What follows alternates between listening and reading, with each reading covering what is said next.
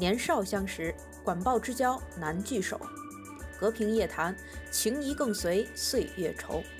佛系聊天，各抒己见，话题随意，紧随热点。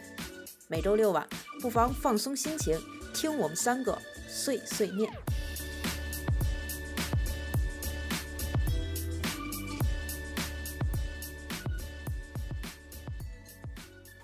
大家好，欢迎大家收听这一期的周六有空吗？我是郭老师。大家好，我是老赵。大家好，我是小陈。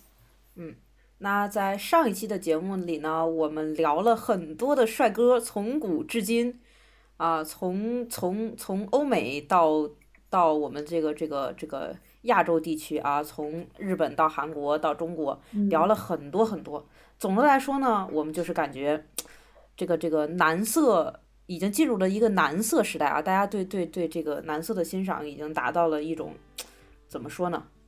我们上次说什么？就现在大家好像我们在我们亚洲地区就更喜欢这种比较娘炮一点，或者说审美中性一点的这个这个这个 这个趋势啊。我这么说对吗？对，可以。我这么说对不对？别紧张，没有什么敏感词吧？嗯，不紧张。那为什么会这样呢？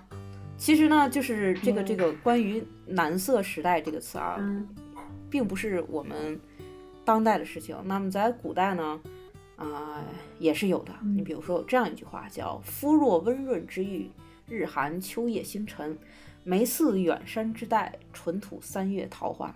就这一句话，它在古代并不是形容就是女子的，而是形容一种男性的形象，很神奇，对不对？所以说，就是这个蓝色的文化呢，作为一种视觉上的一些审美啊，嗯，从古至今都有。那么我们，你像对这种清秀、比较俊逸的阴柔的这种审美，可以追溯到古代，在很多文学作品中都能找到相应的描述。比如说，在明清时期，这个冯梦龙的《醒世恒言》里，形容杨延和的长相，就写到：生的肌如雪韵，唇若朱涂，一个脸儿恰像羊脂白玉碾成。嗯，然后曹雪芹的《红楼梦》里，他在形容贾宝玉的时候。是怎么写的呢？是面若中秋之月，色如春晓之花，又有秦又有秦中举止风流，似更在宝玉之上。啊，这些词都是用来形容男子的。那蒲松龄在他的《聊斋志异》中去描写一些比较理想的男性，然后形容他们这个容貌美丽的时候啊，同样也会写到文采过于疏离，风仪秀美，什么美好如女之类。所以说，与其说新生代的这种男色审美，你说它是异军突起吗？就是突然变成这样了，对吧？倒不如说是我们中国传统文化，嗯，本身就有这一部分崇尚阴柔啊、注重情感呀、强调中和之美的这种观念。然后在现在呢，似乎又遇到了一个新的爆发点，就是说它并不是突如而来的。对，应该说是传统这种审美，再加上现代的商业的需求，因为。嗯，就比如说我们现在很多代言的化妆品呀，或者是一些，就甚至于服装品牌吧，他们现在都会找男男明星去代言，就很多女明星的海报啊什么的数量已经远远低于男明星的这个广告代言的数量。其实我觉得，就是男性逐渐从一个，其实你我觉得你不要说，你别。你别说代言了，就你去这现在这些商场里转一转，这些柜姐们，对不对啊？都 都已经不一定是。哎，没错，没错，你说的很对。其实我觉得现在商业是想把男性调动起来，就是他们不仅仅是利用好看的男孩子去让女生更多的关注他们的品牌，其实也让很多男生去更多的关注他们的品牌。因为现在化妆的男生也越来越多了，注重这个服饰啊、打扮呀、配饰啊、精致的男孩也越来越多了。因为就是他们现在就是构成了一个消费。呃，消费者的就是算是消费者的新鲜血液吧，就是很多的，嗯，产品或者是公司品牌都想让这些人去消费他们东西，所以现在这个男孩就是不仅就是他们就需要用这些男性的漂亮的形象去吸引，这就是包括女生和男生在内的所有的消费者。你看，嗯。你看今天有一个微博上有一个热搜，就是零零后男生眼线消费增速是女生的四倍。嗯，就说相关数据显示，二零零二零二零年，零零后男生彩妆消费增速远超零零后女生，其中男生购买粉底液的增速是女生的二倍，眼线的增速是 女生的四倍。对，最爱买眼妆产品的是广东男生。哎，前两天我师兄还说，就是他好像是要照一个什么相呀，就是比较正式的那种。然后他女朋友就给他用了遮瑕的那种粉底液和遮瑕膏，然后他就说，哦，他第一次用，没想到这么有效，就是用完了以后，所有脸上那些痘坑啊什么瑕疵都没有了。对，他说，哇，真的好神奇。我觉得好多男孩都加入了，然后变成每天都要用。嗯，对，对，我觉得这也是说，其实这种，就是我觉得现在其实也是一个好的现象嘛，因为我感觉这男性的形象其实它是更丰满了。就原来的时候，大家其实我觉得，对于男不管不就是对于男生有很多刻板印象，就是认为男生一定要是力量感很足，一定要是很所谓的有男这种才叫所谓有男子气概。但其实男生他本身也会有脆弱的一面，对吧？他也会有爱美的需求。我觉得其实这一切确实是以让男性这个形象，我觉得更丰满，不同于之前大家对的一些传统的认知。而且我觉得就是。可以，而且就是他有这种比较脆弱的一面，其实也比较容易让人有共情吧，就可以拉动、拉近粉那个偶像跟粉丝之间的距离。我觉得这也是现在的一个这样的一个需求，让你觉得他好像离你很近。对，没错，我也可以去学他这种的。而且，嗯，包括审美弟弟化的这个事情，我觉得也是容易，也是就是可以从。王博士刚才说的这个理由去理解，因为以前那些呃，就是花美男呀，或者是更加就是端庄的那一类的嗯美男子的形象，我感觉他们就是很不好接近，你就会觉得他们就是高高在上，或者是离你很远。对。但是这种弟弟的形象，像什么呃王一博啊、吴磊啊，你可能就觉得他们更好接近、更亲近，然后和你就是我我觉得会有这个因素在里面。但是你刚才说到王一博啊，你什么吴磊啊这些，还有我们之前提到的蔡徐坤啊，呃，你说他就是这两年的花美男嘛？你你看一看他们的那个形象，其实都是又高又瘦，对吧？就是细胳膊细腿的。然后我我那天就正好就是就是就是看到这块了嘛，就肯定去搜一搜他们的资料嘛，得了解一下，对吧？然后就发现他们的那个身高体重啊，你像。王一博身高一米一一八零，体重一百一十斤。哦，然后 蔡徐坤身高一米八四，体重一百一十四斤。刘昊然一米八五，体重一百二十斤。刘昊然也是没有，基本上没有超一百二。刘昊然已经超重了。刘昊然弟弟，你要减肥了。然后你像王俊凯，现在一米八二，体重一百一十六斤。然后他们这都基本上算是正常的体重，还有像什么王源、易烊千玺，个儿不是特别高嘛，体重基本上就是一百出头。嗯，哇，我就觉得好恐怖啊！就是你你去镜头上看，我们通常说镜头有膨胀感，对吧？你去镜头上去看，荧幕上他们好像就是比例还是挺好的，但是我觉得这要在现实生活中，真的基本上就是真的是细胳膊细腿了。我觉得这个这个和大家。传统的形象真的是有一点不那什么，但是和女生会可能会很有共情。对啊，就说起来膨胀感，我真的太有共情了。就是上周我不参参加那个活动嘛，然后你们也知道我大概是什么样子，就是。虽然不是特别瘦，但也没有那么胖吧。但是我感觉在镜头下面真的照，我已经看到了自己胖成一百三十斤的样子是什么样子。我已经那个照片，我真的我只给我妈看了，然后因为我也想让她确认一下我是不是看起来真的这么胖，太恐怖了，你知道吗？我觉得啊，所以说也还是挺能理解他们为什么那么拼命的去节食控制体重吧。对，嗯，但是我觉得作为公众人物的话。他们可能还有一点就是要考虑到你的，就是你的粉丝可能会对你有一些这个模仿，对吧？尤其现在粉丝很多都是未成年人，他们就会去拼命的去模仿，拼命的节食啊，或者以你这种就是瘦弱为美这种啊，其实是有点病病态的。对吧？而且他们这种审美好像就给就会给社会树立一个标杆儿。我们这些正常人，我当然不能说我是正常人的体型和标准，就是会给我们普通人造成更大的压力。嗯，这倒是。对，其实你说到这儿的话，就可以，我们就可以把话题引到审美单一的这个问题了。就是感觉只要他们在那儿，就是这这这些很瘦的、很高的男明星，就感觉大家就都要像他们一样瘦。然后如果谁是胖的话，谁就是那个话怎么说的？不就管理不好自己的身材的人，就都是什么？连自己的身材都管理不好，就是仿佛这种又高又瘦变成了一种对，变成了一种政治正确。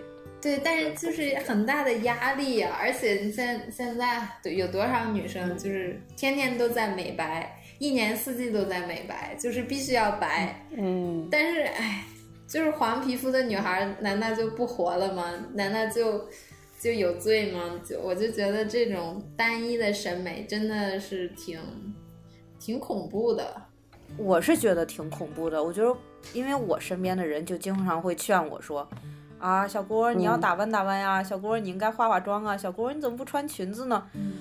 啊，我就觉得很有压力。嗯，我也没有脏兮兮的，对吧？我也是干干净净、利利索索的。但是好像必须，就是仿佛对于女生来说，你穿裙子，你瘦瘦的，然后你白白的化上妆，这就是一种政治正确。然后对于男生来说，好像现在就是你你要去怎么又高又帅又又白净又怎么样，也是一种政治正确。然后其他人好像就都是不应该在这个世界上存在一样。就是太单一了，我们好像就活在这儿就是一种错误。其实我是觉得，就是不光是说我们，其实我觉得就是不光说普通人，不是说明星给了普通人压力。我觉得其实明星他们自己也被装在这个套子里面。对，就是之前我们就说的一个男男偶像，就刚刚我们说上一期说的那个人间仙子嘛，他就发过一条微博说，他说就是为什么别人拍他的时候，就是粉丝会抱怨嘛，就是碰到他了以后想拍给他拍照，但是他就。完全拒绝或者什么，大家都觉得他耍大牌。但是他后来发条微博说，他说他就是不喜欢被拍到没有化妆的样子。哦，啊，就是就是化妆现在已经变成他认为他是一个必须要做的事情，没有做他他就觉得他其实长得很很秀气很好看，但他都觉得自己没有办法就是呈现给大家。我觉得这件事情其实就让我想到了就是外貌焦虑这件事情。什么叫外貌焦虑？前两天就。就外貌焦虑，应该就是觉得自身就是总是觉得自己不够好，就是总是想想自己改改这里改那里，然后一定要化妆，总觉得自己外貌上有缺陷吧。就前几天我看微博上有说，就是赵薇她拍了一个短片的一个系列嘛，她就是有一个系列，就是她那个系列都是女明女演员去演一些像那个独角戏，就一个人去做独白的那种。然后他就跟齐溪就拍了一个是关于外貌焦虑的，叫《魔镜》，就是在腾讯上应该是可以看到。他就是讲的是一个女主人公，是一个自己对外貌特别不自信的一个女孩，就她每天要花两小时三十七分钟去打扮自己。哇！然后就这个这个这个这个里面就可以看到她。可以从镜子的角度，因为他就在照镜子嘛，然后从镜子的角度可以看到他上了妆又卸妆，然后又因为自己丑，然后就各种一边独白一边痛哭流涕的这样的过程。天，就是他就是其实讲了这样的一个外貌焦虑的这样一个状况嘛。嗯嗯，那其实我觉得这种外貌焦虑是一种就是特别。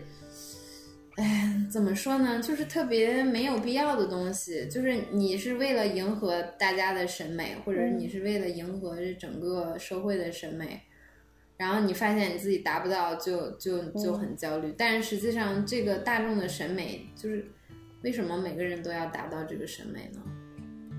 为什么每个人都要和这个审美？我觉得其实就是你们刚刚说的审美单一的问题啊。但是关键就是这就我觉得这就是你们说审美单一的问题啊，因为在东方审美里，就是就像你们刚刚说，其实就是幼瘦白这一种嘛，对吧？其实就是就是这一种审美。我觉得这种审美其实它就很容易造成大家的焦虑，因为大家就会很固定的就告诉你说那样的女生才是美的。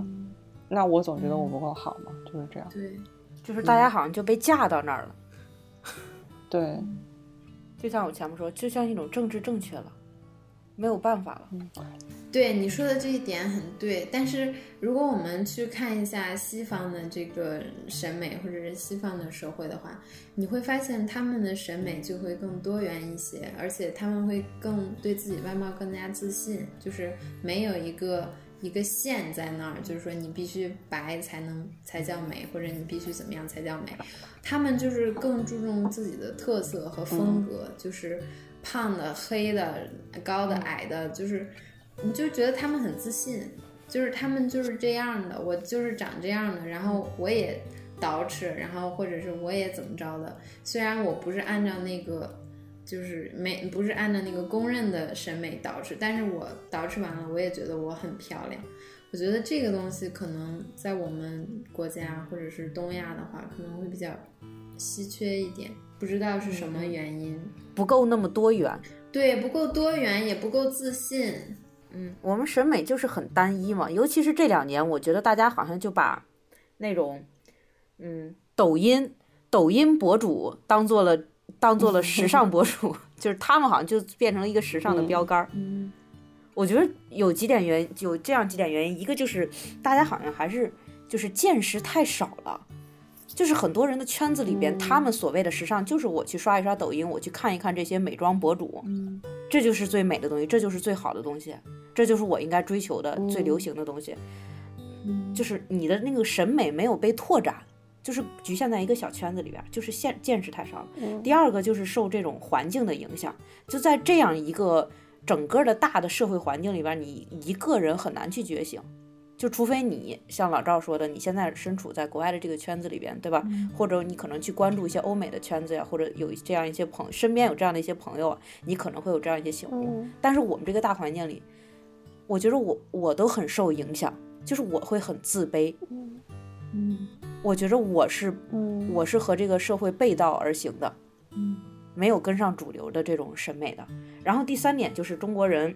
本身就有这种崇尚经典的这种民族的性格，嗯，就是我们会有一个社会主流的这这种这种观点，所以当你媒体是去大量的宣传我这种对明这种明星就是美的，然后社交媒体上也都是以这种东西为主流的时候，整个大众都会认为这个时代就是这样的，这就是经典的。就像你说随大溜，就是跟风，甚至盲从，就是哎，其实我我还有一个没有那么多元了，没有自己的想法了。嗯，我还有一个感受就是，你说你同事会说你，哎呀，你怎么不化化妆呀？哎呀，你怎么不穿个裙子呀？这种的，我觉得这是如果是在欧洲的话，或者是在美国，这就是属于比较粗鲁的行为。就是不管你跟我关系再好，或者是嗯。哎，可能死党的话可以说啊，但是像这种同事关系啊，大家是不会说这些的。就是如果你这样榨着别人的外貌，就是你这样评论别人的外貌，就是是显得你是一个很不礼貌、很粗鲁的人。就是大家不会这样做。而且我，但是在中国好像，就大家好像没有这个分寸感。就是你其实是没有意识到你，你其实没有资格去这样评价一个人。而且我发现在这边的话，就是有一些同事他们会说，哦，你今天这个衣服很好看呀，或者说你这个包包今天很好看呀。他们是会说更多的是说正面的东西，一些就是他可能背地里觉得你很土，或者是你很丑，你很胖，他但是他不会当着你的面说出来。其实我觉得大家应该就是，也许我们可以改变一下我们对别人的评价，就是我们多给别人一些正面的评价，这些嗯不太会给人带来压力的评价，我们就不要说了，就是不要就是互相伤害，我觉得这样会好一点。嗯，但是最恐怖的就是在中国，他们往往还会站在一个我为了你好这样一个。很高的站位上去，去来对你进行劝劝导，苦口婆心。嗯，不过我我还是觉得，就是你们刚刚说，其实说了不同文化的问题嘛。其实有一个研究研究表明，就是一五年的时候，德国的一个咨询企业做了一个，嗯，针对全球的一个外贸满意度的调查。就是他最后的结论就是，中国大陆有百分只有百分之十的国人对自己的外貌比较满意，三分之一的人是介于满意和不满意之间的，然后还有十百分之十三的人是以不满意为主的。就是我们知道这个满意程度其实已经很低了，但是在参与的二十二个国家和地区中，我们这个排名还算就是中间的，嗯，就不是最低的。其实，所以说可能觉得自己丑或者对自己外貌不满意，这是一个他们我们会觉得这是一个时代的顾忌，对，这可能真是一个全球化的问题。对，然后它更严重，它甚至会有一个专业的名词，就是在心理上叫躯体变形障碍。就可能会有人很严重，就不断的整容，不断的整容，这也就是由外貌焦虑引起的，可能会更更敏感、明显的一个状，对，明显的一个状那个状况。而且缩写是什么？BDD 的那个吗？我不知道，我没看查英文缩写，但是中文叫这个名字。嗯。而且现在的话，就是真的就是我们前段时前面其实一直在谈上一，包括上一期是一直在谈男男明星嘛。现在谈外貌焦虑，外貌焦虑很多人可能更关注的是女，觉得女生可能更关注外貌，但是真的在这个我们刚刚提到躯体变形障碍方向，其实男女生发生的几率差异不大。在美国的话，比例大概是百分之二点二比二点五，就其实差异非常小。也就是说，这件事情在男女中都会发生。我觉得这简直就是一个现在有点像一个全全部人口的这样的面临不分种族、不分性别。对，不分性别，可能还不分不分什么年龄。那我反思一下，我可能我总觉得自己丑，可能不是因为我我真的丑，是因为我病了，我有障碍了。那我还是那我还是希望你不要有病，因为还挺严重的那个躯体变形障碍。就好吧，那我是真丑。你们刚刚 说的。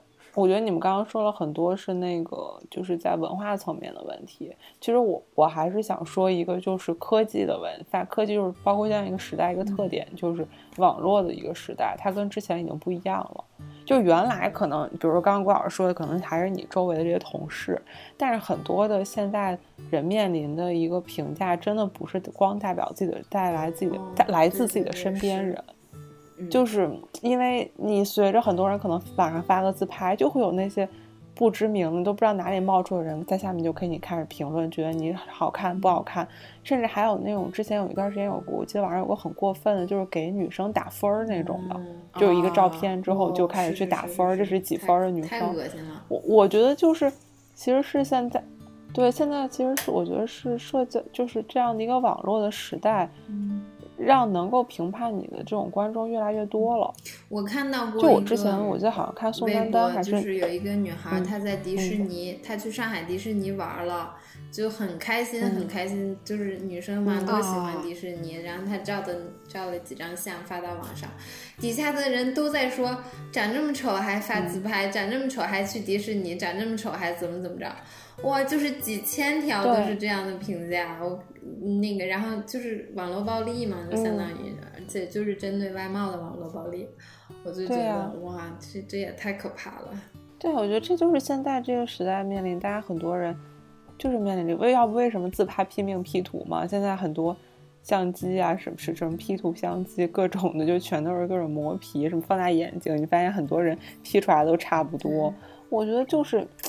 我觉得是大家有点害怕，就是不一样，就是我我在那个是大家公认的审美里，我总是很安全的，我不会被这些人批评。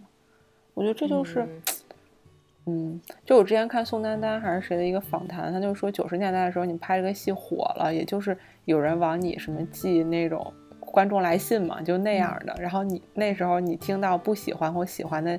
那些信息就是来自于你周围的邻居或者你家胡同住的这些人，但现在就不一样了。你就不管是拍，甚至不用拍个戏，你拍个照片，像刚刚老赵说的，那真的是有多少人来去围观你？我觉得这真的是，我个人会觉得这也是外貌焦虑的一个放大的一个工具吧，就是网络，嗯，让大家每天都被曝光。对，嗯，唉。而且，就是，你你看，加上现在这些社交媒体给我们造成的这些观念吧，就是每天，嗯，很多你朋友圈里边肯定很多朋友也去发一些自拍什么的。首先能够去发自拍的朋友，肯定是长得比较漂亮的朋友，对吧？你像我们这些平均分以下的，一般都不发自拍了，对吧？哦我也不拍一些身边的物品发一下。对吧？然后久而久之呢，就给大家造成了一种，感觉好像就是身身边的人颜值都在七分以上，然后每天的生活就是吃喝玩乐，嗯，然后嗯，你就会觉得在大家眼里好像这些长得好看的人每天生活过得都特别快乐，然后朋友也特别多，每天就是过着奢华的生活，然后干什么都很顺利，也很开心，好像好像这些你身边这些。长相普通的朋友，他们每天也过着平平无奇的生活，因为他们都不发朋友圈。别说了，你也不知道他们窝在哪里干些什么。对啊、就是大家就觉得长得漂亮就会顺利，就是成功。其实这本身就是一个扭曲的价值观，嗯嗯，对，对吧？我觉得大家就是被就是被这个东西裹挟住了，不知不觉的，嗯甚至是心甘情愿的。对，而且现在就是，我觉得像，我觉得娱乐圈真的就是回归到我们开始说的，就是娱乐圈其实起了一个不太好的示范，嗯就是这些真的处于我们所说的顶流的这些男明星，反而不是那些最有作品、最有能力，就最我们所说很有很多正面的引导的人。他们可能很多确实是靠长得很帅的或者精致的外表、妆容，然后那些所谓很帅的舞姿和什么舞台呈现，但是你扒下去，他们的音乐性、他们的内涵、他们的演技，其实并没有到很高的程度。但是他们依然收获着无数的粉丝和掌声，然后包括现在很多小孩都愿意去当明星，因为觉得这简直又又光鲜又一本万利嘛。就是我觉得这就是一个不是很好的引导，因为他们是这些人站在了顶端。对，就是现在好多嗯小孩都不是想当明星，而是想当网红。他们不在乎作品，啊对对他们不有有有想付出努力，他们就想火，嗯，就想当网红。对我，觉得这个也挺可怕的。对，就是我们，但是我们看，比如韩国，我们都会觉得所有的小鲜肉，我们的男色人是来自于日韩，但其实，比如说韩国的演艺圈，站在顶层的其实不是这些男 idol 们，站在顶端的其实是那些演艺的那些艺人，就是那些实力派，他们可能才是最受尊重的。我觉得这个嗯可能也是一个催化吧，就是说，我觉得就是大家还是需要更多。更正面的引导，就是除了脸之外的引导。就原来我们认为长得帅的男生就是没能力，觉得是奶油小生，那种是不对的。但现在我觉得也有点跑偏了，不是颜值，就是颜值不是绝对的就是颜值即正义的。对，就是我们还是需要有更自己内内在的东西，包括如果你抛开了颜值去看。每一个明星，你会发现很多艺人可能他也许长得没有那么帅，但是他很幽默，这是他的优点。比如像葛大爷，对吧？然后比如说像包贝尔，但对对对，像比如说有一些男明星，可能他就是硬朗的帅，硬朗的那种帅气，因为他很努力，他很保持自己的身材，或者说他愿意去转型，做一些很艰苦的角色的创造。我觉得这也是一种很好的价值观。嗯就是我是感觉我们应该宣传的是更多或者更丰富的东西，然后大家也才能知道，原来很多个偶像，他们每个人身上都有自己可以去。学习或者崇拜的地方，我觉得这样的话也不至于让大家都在关注在脸上，嗯就把那些辅辅助的东西当做正餐或者是什么来看。，其实我是觉得，如果从我们个体的角度来看的话，你去看那些男明星啊、女明星的打扮、嗯长相啊什么的，他们的穿衣搭配这些，你去跟着他们学习，也不是说不好，就是说它是你业余生活的一种消遣嘛。但是如果你非要把全部精力都放在这个事情上面，你要整成跟他们一样的，你不惜去花重金，然后伤害，甚至冒着生命危险，也有整容死人的。你去整成他们那个样子，或者是怎么着的，你如果已经扭曲到这种地步的话，我就觉得太没必要了。就是这个东西，它还是一个辅助的一个东西。更重要的还是你自己的学业呀、或者是你的事业呀、什么，这些才是重点。剩下那些你愿意跟他们学，你就跟他们学一学穿衣打扮。还有就是，你为什么那么不爱惜自己的身体呢？如果你现在不健康的话，你去往健康上面努努力，你去锻炼身体啊，什么这些都挺好的。但是你非要去削骨、什么隆鼻弄这些东西的话，我就觉得你也太不重视自己的身体了。你为什么要为这些就是非常表面的东西去伤害自己？这个就不太好了。就是在李泽厚他在《美的历程》中有一句话，他说：“审美既是感性的，却又沉淀着理性的历史；它是自然的，却沉淀着社会的成果；它是生理性的情感和官能，却参却渗透了人类的智慧和道德。”就是说，其实审美这件事情，我们如果看得更广泛，就像刚刚老赵说的，如果我们不光是从那些网红的脸。网红的那些喜好上去决定我们审美，而更多的从一些书籍、绘画、电影，或者说一些我们之前说历史的故事，或者是一些藏品这些东西上去，艺术中去看到美好、体会美好，可能我们的审美就会更广泛，就会更就是更广泛。对，其实美多元美是需要学习的，就是大家可能嗯有有一些就是书，就是关于。呃，关于美的嘛，就像谈美啊，或者是什么类似的一些书，其实美也是呃你的教育的一部分。嗯，就是一个人的审美，其实包嗯体现在他这个人的方方面面。所以我觉得大家就是对于网络上的这种单一的审美的话，就是不要。不要太放在心上，因为所它一直都在变。今天这个火，明天那个火。如果你就一直跟着它的话，你是形成不了你自己独立的审美。我觉得独立的审美，就像你说的，需要很多沉淀，需要理性，需要很多就是方方面面的书籍、绘画，这些才能塑造你自身的美。然后最后呢，也想告诉大家，就是我们除了让自己的审美多元化呢，就是。嗯，我觉着在容貌这方面，大家的焦虑也可以更少一些，不要总是去过于去担心它。就是有一些东西，我们是需要去接纳它，然后才能去改变的。嗯，就是你不要让这种焦虑去吞噬你，你应该把自己的眼界再放的宽广一些，这样你的生活会更开心一些，更快乐一点。这是我跟我自己说的。我希望我不要被我身边这些言论裹挟住，他们经常使我焦虑。不要，还有就是，我们都不要再去说别人了，都做一个善良的夸夸党，做 做一个彩虹屁，天天给别人吹彩虹屁，不要给别人弄那么大的压力。什么？你怎么又胖了？你怎么穿穿这样的裙子？那人家就是穿了，能把你怎么样？跟你有什么关系？对吧？就说这些话就很不让人，而且就是以我这么多年的风格来说，我穿了裙子，非得吓死你们。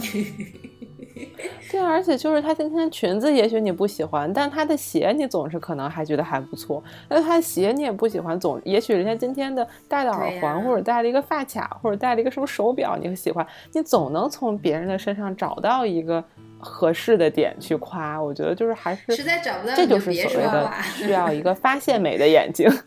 实在没得夸，我在你眼中都这么失败了，你就让我一个人静一静不好吗？对呀，嗯，对，好吧，最后我们来总结一下，谁来总结一下？那肯定是郭老师。我们这周聊了什么呢？我们这周回顾一下啊，我们我们聊了呃，什么是男色时代，对吧？什么是审美的单一？因为审美的单一呢，又造成了我们这个审美的一些焦虑。所以呢，其实刚才我们说的已经算是一个总结了。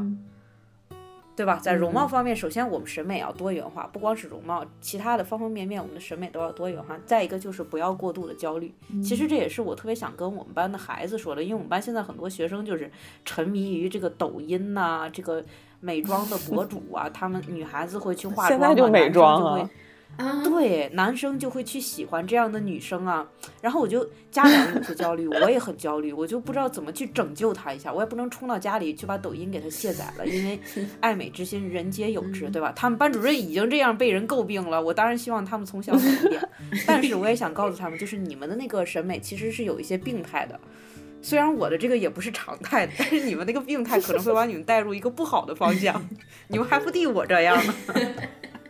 最起码能做一个阳光快乐的人，对对吧？嗯，说的，我也不知道我要说啥了。总之，大家要有一些自己的思考，就是不要不要总是被人家这种媒体啊，这种这种这种社会上的一些人，对吧？去去去去推着你去走去。郭老师，你别老这样说自己，我们郭老师大家自己反思吧。郭老师长得可好看了，浓眉大眼，然后国字脸，彩虹屁夸起来，从我做起，从现在做起。对，赵博士最近对我最大夸奖，说我长得像于谦的老婆。对呀，然后我觉得自己倍儿旺夫，嗯，热嘟嘟。哎，而且郭老师，你不觉得你的长相跟我女儿很像吗？你想，完全你就长在我的审美点上。快把你快把你的母爱施放到我身上好吗？下次下次下次他打比赛再输了，我就去北京陪你。我谢我谢谢你，建你不要，但你还是不要来了。我跟你讲，我给你添堵是吗？我希望你不要来。嗯，好吧，好吧，行了，那咱们这一期就聊到这儿吧。大家晚安，拜拜。希望大家天天开心，拜拜。嗯，开心开心的开心哦，拜拜。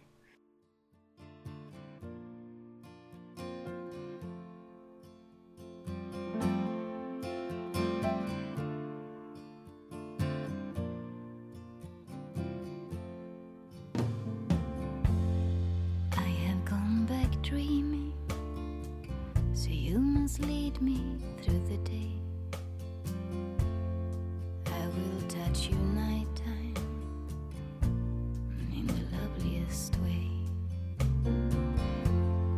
I would feel the sunlight, but I got burned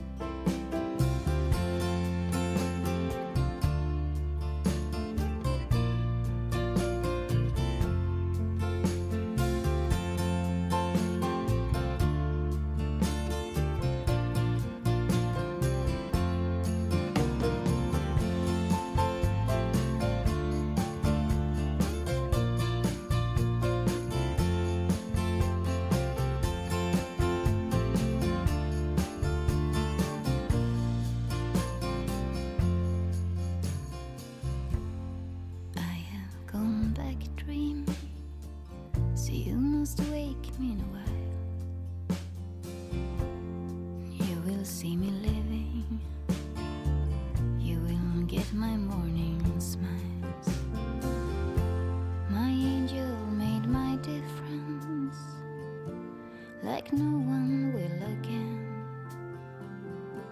She left me here to love you.